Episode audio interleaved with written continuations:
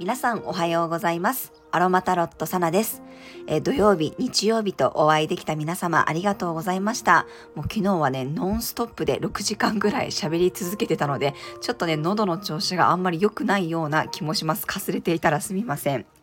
大阪のマルシェはあの大盛況でもうかなりねたくさんの人で会場がねごった返していたかなと思います。私のねセッションも予約してくださった方々が結構大阪だけじゃなくって、まあ、関東から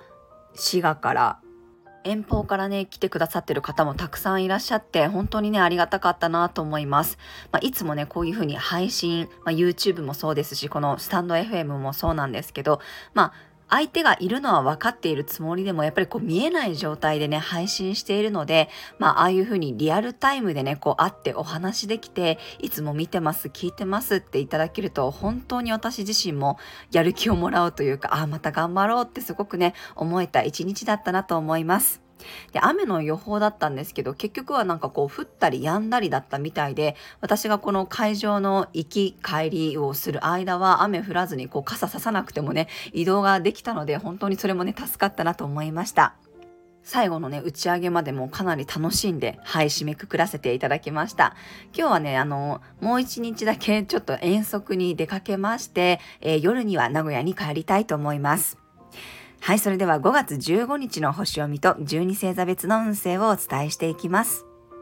月は魚座からスタートです。昨日の夜からのエネルギーで、大牛座の太陽、天皇星とセクスタイルというね、エネルギーが残りつつ、魚座の海洋星と重なり、蟹座の火星とはトラインで、地と水の小三角形ができています。今日は海洋星との重なりがあるので、ますますね、この魚座の夢見る力が強まっていきます。ふわふわした感覚が強まるので、羽目の外しすぎには注意が必要かもしれません。地と水のエネルギーが続きますが、今日はそこに海王星が加わるので、特にイメージする力が働いたり、自分の感覚を強烈に受け取って、それをね、行動に移し出す人もいるでしょう。少し非日常感が味わえたり、不思議体験をすることもあるかもしれません。お羊座に月が入るとパキッと火のエネルギーに切り替わって、まあ、さらに冥王星のリセット力も加わるので、いい意味で切り替えることができそうです。納得して腹落ちして、また前に進むということもありそうですね。あとはもう水星の逆行がね、今日で終了ですが、しばらくは竜といって動きが鈍い状態です。今週いっぱいはまだ油断せずに、丁寧な対応や余裕のある行動を心がけると良さそうです。水亀座加減の月のこともあるのでね、まだちょっと油断しない方がいいような気もします。特に今日はね、海洋星と月が重なってますので、交通や情報関係でね、混乱するようなことがあるかもしれませんので、余裕を持って動くようにしてください。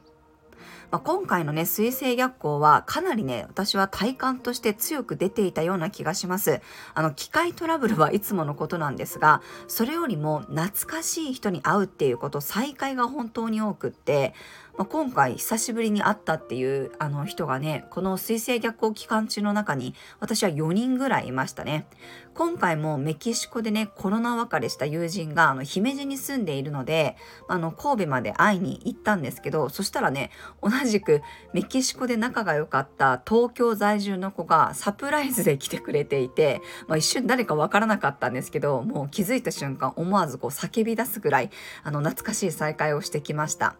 まあ、みんなでこうね急にこうメキシコも緊急事態宣言が出て法人がこう一斉に日本に帰ったタイミングで、まあ、ちゃんとお別れもできずにねバイバイした状態だったんですけど、まあ、いつか再会しようねって約束しながらねコロナ禍みんな夫が海外でいない中でずっと日本でねワンオエッペ育児をあの頑張ってきた友人だったので、まあ、再会できたことでようやくこう引きずっていたメキシコへの思いが締めくくられたように感じました。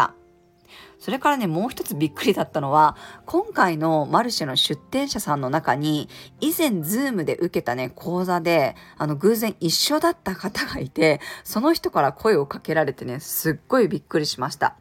私あの人の顔と名前を覚えるのがあんまり得意じゃないんですけど、なんとなく見覚えのあるお顔だなと思っていたら、そしたらあの、向こう側からね、声をかけていただいて、まあそういう事実が判明して本当にね、びっくりしましたね。相手からはね、やっぱり声が特徴的だったので、覚えてましたっていうふうに、あの、言っていただけて、そして今回のマルシェでもいろんな方から、あの、いろ、あの、いつも聞いてる声の人だって言われて、すごいこう自分の声がやっぱり特徴があるんだなっていうふうに思いながら自分では当たり前のことすぎて認識がしてないんですけど、まあ、そういうことも感じながら過ごしましたね。